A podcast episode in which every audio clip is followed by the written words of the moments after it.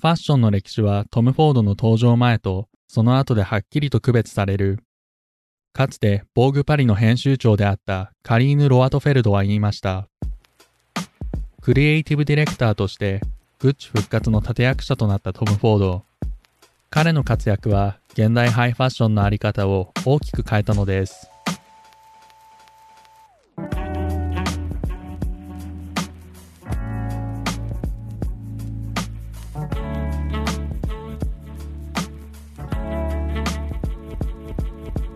ライナーノーツ。このシリーズではファッションをもっと楽しくするための基礎知識をポッドキャストでお伝えします。第3回に取り上げるのはトム・フォード。無名デザイナーがいかにしてグッチを立て直し自身の名を冠したブランドで成功したのか彼の生い立ちから現代に至るまでの歴史を紹介していきます。制作は東京ワードローブ。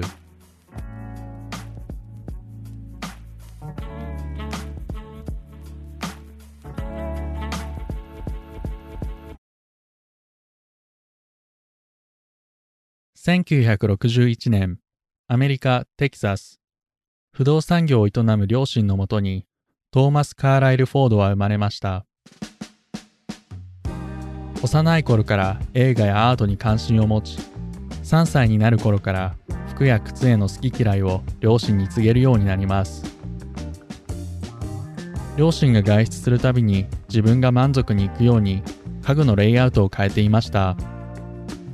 両親は美術的な才能を伸ばすため援助を惜しみませんでしたが同時にトムから美的センスを審査されているようなプレッシャーも感じていました。フォードは後に美意識という点で家族に劣等感を抱かせてしまった。今でも僕と会う時には緊張すると言われている。口に出さないでいられるまで僕も成長したけれど家族は僕が頭のてっぺんから爪先までチェックしているみたいに感じているそうだ、と述べています。幼い頃から自身の好みを確立させていたフォードは、祖母のルースに強い影響を受けます。大きな帽子をかぶり、ブレスレットやイヤリングで華やかに着飾っていたルースは、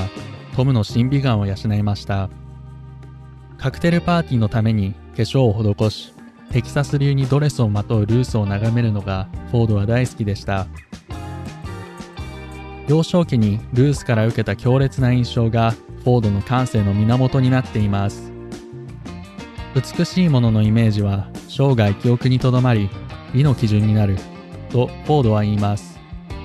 フォードのデザインから感じる華やかさはこうしたバックグラウンドから生まれているのです。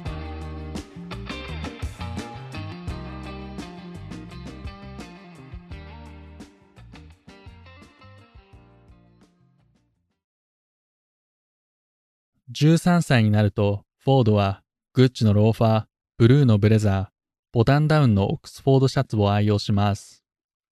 一流の進学校から名門ニューヨーク大学に入学し、美術史を専攻しました。その頃からクラブ通いを始めます。整った顔立ちで知的な雰囲気を持つフォードは一躍クラブの人気者になり、スタジオ54というナイトクラブに通い詰めるようになります。スタジオ54は1970年代から80年代のニューヨークを代表するクラブであり、マイケル・ジャクソンやマドンナ、アンディ・ウォーホル、カルバン・クラインなど各界の著名人が通っていたことでも有名です。生活の主体はクラブへと移り、次第に授業を欠席するようになります。1年生が終わる頃には退学し、ロサンゼルスに転居。端正なルックスと巧みな話術からテレビ CM に出演するようになります。同時期に12本もの CM に出演していたこともあり、俳優として成功を収めました。その一方で、撮影の最中、フォードは自分ならもっといい演出ができるとフラストレーションを溜めていました。その後、ニューヨークに戻り、フォードはパーソンズスクールオブデザインで建築を学びました。幼少期にインテリアの模様替えを行って以来、建築に関心があったためです。しかし、建築の仕事はフォードにとって堅苦しく自分の思考とはマッチしていないと感じていましたパーソンズでの2年目が終わろうとしていた頃フォードはロシアへと旅に出ますそこで突然転機が訪れるのです。2週間ロシアで休暇を過ごしていたフォードはある晩体調を崩しホテルで一人考え事をしていました。惨めな気分で一人寝ていたその夜真剣に考えたんだ。今自分がやってることは本当にやりたいことじゃない。そして突然ひらめいたファッションデザイナー。まるでコンピューターからプリントアウトされたみたいに、ファッションデザイナーという文字が脳裏に浮かんだんだ。カメラの前に堂々と立ち、理路整然と話し、何を着るべきかのアイデアを与えることがファッションデザイナーの資質だと考えました。これはまさにグッチ時代のフォードが行ったことです。こうしたフォードのデザイナー感に強い影響を与えているのがカルバン・クラインです。当時自分の名前でライセンスビジネスを手掛け、映画スターのように振る舞うクラインは、フォードの憧れの存在でした。ニューヨーク大学在学中に通っていたスタジオ54でクラインとの面識があり、映画スターみたいなファッションデザイナーは彼が最初だった、と後に述べています。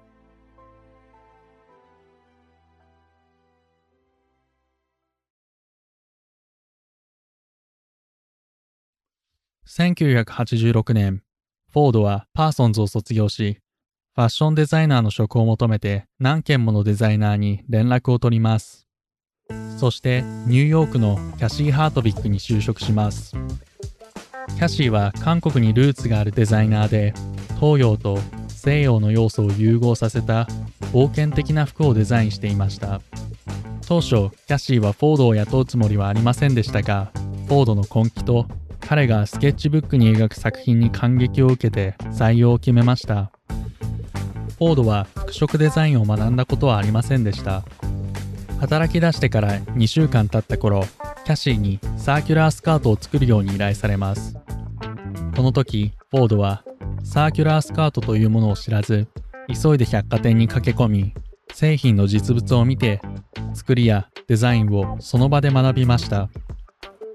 このようにしてキャシーのもとで2年間デザイナーとして実践経験を積みました。この時期フォードは後のパートナーになるリチャード・バックリーと出会います。バックリーはファッション雑誌の編集者であり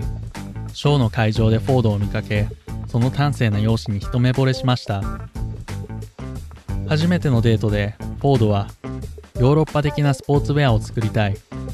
デザインはカルバン・クラインよりも洗練されラルフ・ローレン並みの販売量を目指したいと彼の野心を告げました。バックリーはそれは叶わぬことだと感じながらもフォードを気に入り2人はバックリーの家で同棲するようになります。1987年フォードは自分の望むデザインができない歯がゆさからキャシーのもとを離れます。長年の憧れであったカルバン・クラインでの採用を取り付けたものの待遇に納得できず辞退。そんな時マーク・ジェイコブスからファッション雑貨ブランドのペリー・エレスを紹介され同社のスポーツウェアを手掛けました。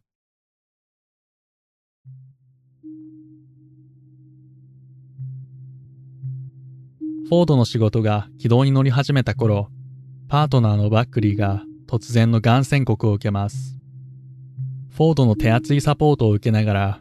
手術や放射線治療により、癌を克服しました。しかし、ストレスを受けにくい生活を余儀なくされ、フォードとバックリーはヨーロッパへの移住を決意します。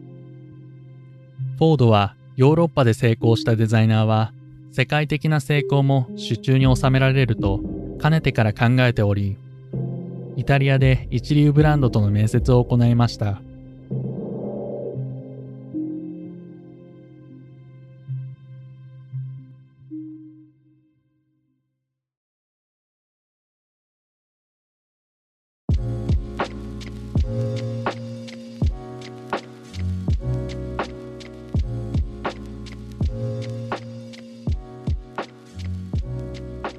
グッチの再生物語は前回のライナーノーツで紹介しました。家族間の争いにより評判が落ちたグッチで百貨店で経験を積んだドーン・メローが来るべきトム・フォードによる改革の地盤を築き上げましたトム・フォード改革ではデザイン担当のフォードと生産部門のデソーレが互いの専門分野に干渉しないというスタイルでグッチの顧客層の若返りと大幅な収益増加を達成しましたこれはトム・フォードシンドロームと呼ばれファッション業界で伝説的な出来事になっています。今回はフォードとデソーレの2人に焦点を当てトム・フォードシンドロームグッチ改革の舞台裏を見ていきます。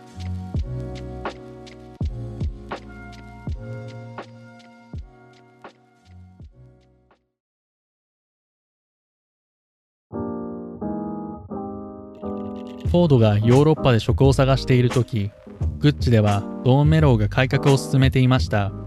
グッチに転職したばかりの友人がいたためフォードはメローとの面接の機会を得ました。メローには知り合いを採用しないというポリシーがあったにもかかわらずフォードが手掛けた作品や考え方に才能を感じデザイナーとして採用を決めました。1990年バックリーと共にミラノに移り住みフォードはグッチで働くようになります。ハンドバッグやスーツスパイクヒールなどを手掛け一躍スターデザイナーになるとともにグッチのラグジュアリー性の確立に大きな貢献を果たしました。その後ウェアアクセサリーギフトなど11のライン全てを手掛けることになります。当時グッチの株式はインベストコープが所有していました。営業管理部長にはドミニコ・デソーレが抜擢されます。デソーレはもともと弁護士で創業家一族の争いのために雇われました。そこから彼はグッチアメリカの CEO として10年間経験を積み経営陣の交代に伴いフレンツェにやってきました。機能不全に陥っていたグッチの品質や流通などを徹底的に改革しました。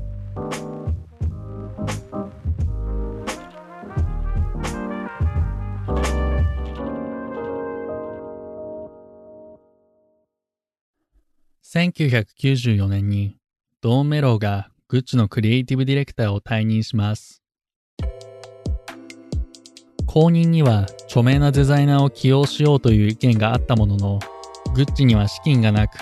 その上、当時のグッチに来ることはデザイナーのキャリアにおいてマイナスになる可能性すらありました。そこでメローの推薦もあり、トム・フォードがグッチのクリエイティブディレクターに就任します。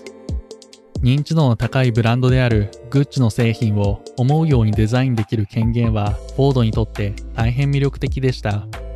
これまでフォードはグッチのコレクションをデザインしてきましたが、マウリツィオとドーンの指示のもとで思うようにできないフラストレーションを溜めていました。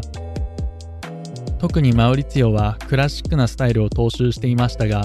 フォードはよりファッショナブルなスタイルを求めていました。デソーレもフォードが掲げるファッショナブル路線を支持しました。これに関してデソーレは、フォードをスターデザイナーにすることは賭けであることは分かっていたが、それしか道はなかったと述べています。製品デザインのみならず、ディスプレイや紙袋に至るまで、フォードが全てをディレクションし、ブランドのトータルイメージを創出しました。当時を振り返り、フォードは、製品の方向性など誰も気にかけていなかったよ経営状態があまりに悪くて、誰も商品のことまで気を回している余裕はなかったんだ。僕の手にはデザインについて全権を握る鍵が渡された、と言っています。こうして、キャリアの中で初めてフォードは自分が思うようにデザインできる環境を手にしました。1994年にはフォード単体でのコレクションが初めて発表されました。女性らしい花柄のサーキュラースカートとモヘアのセーターなどローマの休日のような甘い雰囲気であり現代のフォードのデザインとはかけ離れたものでした。後にフォードはこのコレクションについてかなりひどいコレクションだったねと認めています。しかしこれが転換点になります。日本人がグッチの製品を大量に購入するようになったのです。日本人観光客はこれまでルイ・ヴィトンを購入していましたが、フォードのデザインに反応し、商品供給が追いつかないほどの急速な需要増加が起こりました。デソーレはこれに伴い生産体制の強化を行いました。フォードのデザインが少しでも早く、そして途切れることなく生産ラインに乗る仕組みを構築しなければならず、フィレンツェの工房を一軒一軒訪ねながら供給業者を開拓していきました。徹底した品質管理と同時に IT を積極的に活用し、製品リードタイムを約半分までに短縮しました。また、販路を絞り、グッチの希少性を演出すると同時に、売上を正確に把握できるような管理システムを作り上げました。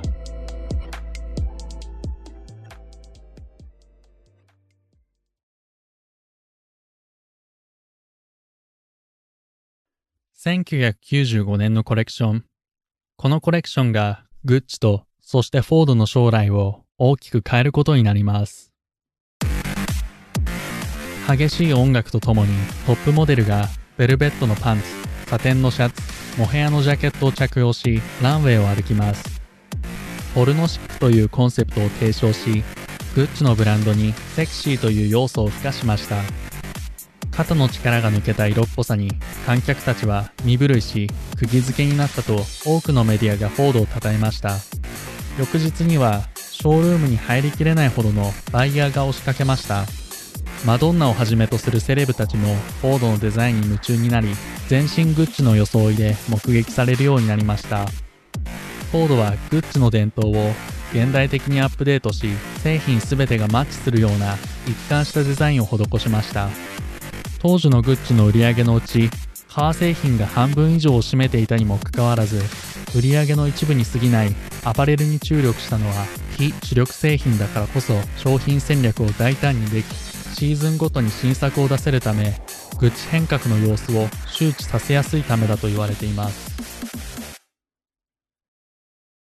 時代の精神を感じ取り次の流行を察知することに専念してそれを形あるものに変えるというデザイン感のもと、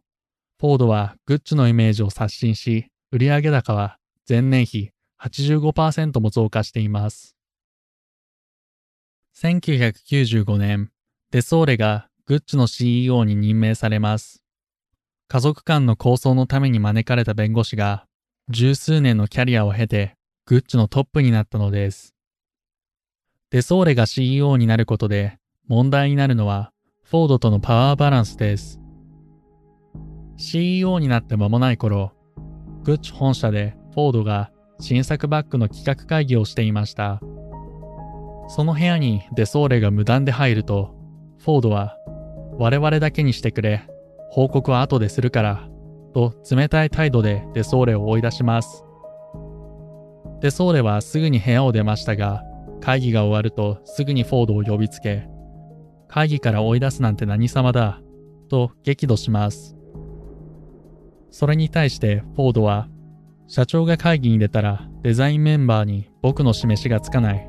僕にデザインさせたいのであれば、製品に口出しするのは絶対にやめてくれ、と返します。デソーレ・フォード体制のスタートには衝突があったものの、これにより、二人は互いの境界線を確かめ合い、さらなる信頼関係を築きました。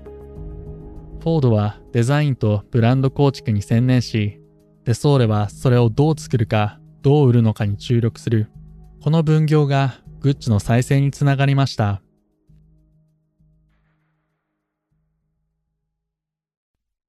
フォードはグッチの製品デザインのみならず、ブランドイメージを徹底的に管理しました。広告や店舗、販売員の服装、グッチに関わるほぼ全てにフォードのディレクションが入りました。現在ファッション業界の中でクリエイティブディレクターという言葉が広く普及しているのはフォードの活躍によるものです。デソーレによって大きな権限がフォードに与えられたことで自身の世界観をブランドに反映することができたのです。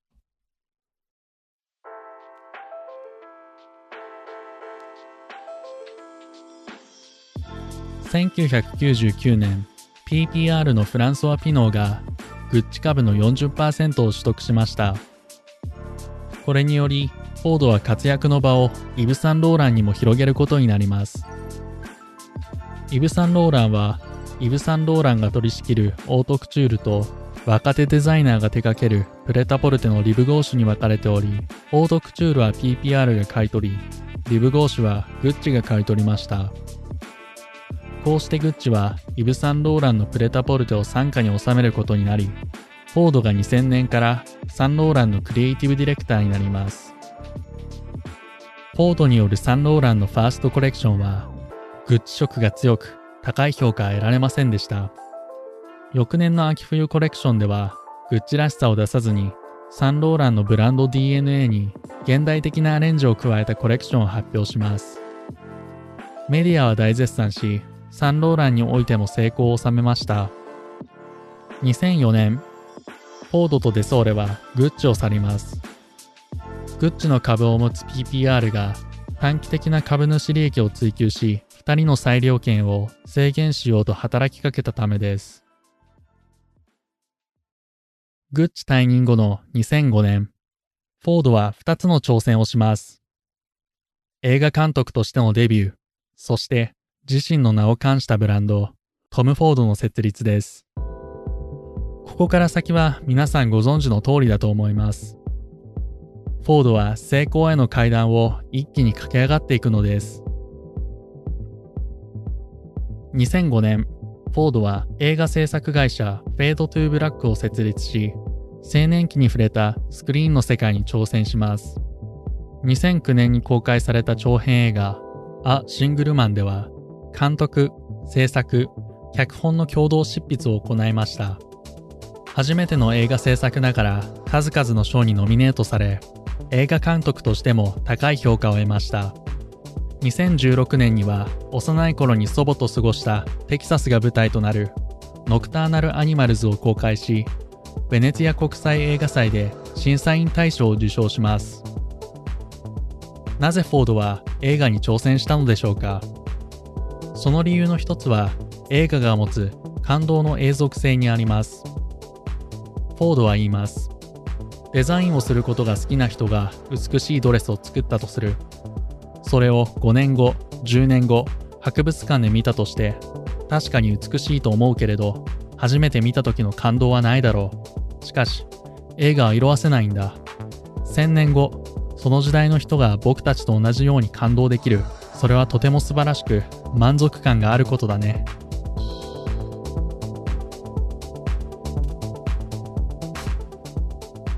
同年、自身のシグネチャーブランド、トム・フォードを満を持してスタートさせます。長年グッチで信頼関係を築いてきたデソーレを会長に据え、フォードが自分の世界観を何者にも縛られることなく表現するのです。トム・フォードでは力強く、タフで、その上セクシーであるべきというコンセプトのもと、メンズウェア、ウィメンズウェア、アイウェアからコスメまで幅広く展開していきます。ブランドが設立された2005年、様々なブランドのアイウェアを手掛ける世界有数のメガネ製造企業、マルコリン社とパートナーシップを組み、トム・フォードアイウェアを展開すると発表しました。テンプルにアイコニックな T をあしらったトム・フォードアイウェアのフレームは、すべてイタリアのハンドメイドで作られ、世界中のセレブが愛用しています。また、エスティーローダーとの提携でトム・フォード・ビューティーを開始すると発表しました。2006年にはイタリアの老舗エルメネジルド・ゼニアと提携を結び、スーツ、アクセサリー、シューズなどの高級メンズウェアを発売しました。フォードの優美でクラシックなデザインを100年以上の歴史を持つゼニアが製造しています。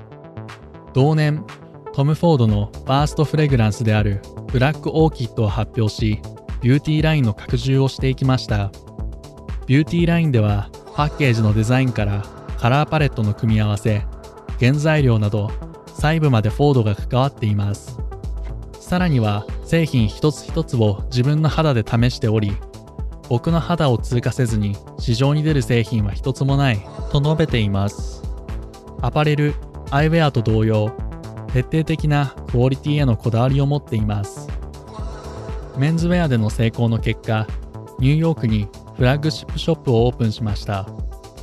2007年の世界展開開始から3年でロンドン、ミラノ、LA と主要都市に店舗を持ち、現在では121店舗に上っています。2010年9月、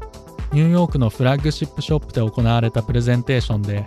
待望のウィメンズウェアコレクションを発表しました。ローレン・ハットンやビヨンセがコレクションをまとって登場し、衝撃的なデビューを飾りました。2004年のグッチ退任からおよそ10年、ロンドンファッションウィークの公式スケジュールに参加し、2013-14年秋冬プレタポルテコレクションからランウェイショーを行っています。2016-17年秋冬コレクションでは、ファッション業界の伝統を覆す See Now Buy Now 今見てすぐ買う型のコレクションを導入します。半年先の春夏コレクションではなく、翌日から店頭で買える秋冬物を披露するというものです。ファッション EC が台頭する時代で、半年も待つなど時代遅れであるとし、新たなファッションのあり方を提案しました。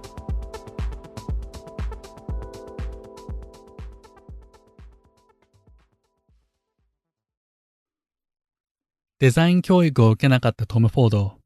現場の叩き上げでスキルを磨き、グッチのクリエイティブディレクターに就任。ドミニコ・デ・ソーレのサポートもあり、近代ファッション誌に残る劇的な活躍を果たしました。満を持して自身の名を冠したトム・フォードをスタートさせ、現在ではアメリカを代表するラグジュアリーブランドの一つとなっています。最後にフォードの言葉を紹介して終わります。紳士であるならば、外の世界に出るときには、どんなスタイルであれ、最高の自分を演出するべきだと心から思います。なぜなら、それが周りの人々に対するリスペクトの表れであるからです。自分よりも他人を優先することは、現代の紳士の証なんだよ。いかがでしたか？アイテムの裏側にある歴史やデザイナーの思いを知ることで少しでもファッションが面白いと感じていただければ嬉しいです。このポッドキャストは Apple Podcast、Spotify をはじめとする主要な音声配信アプリで聞くことができます。アプリからフォローとレビューをいただければ嬉しいです。ポッドキャストの他にもブログでファッション情報を書いています。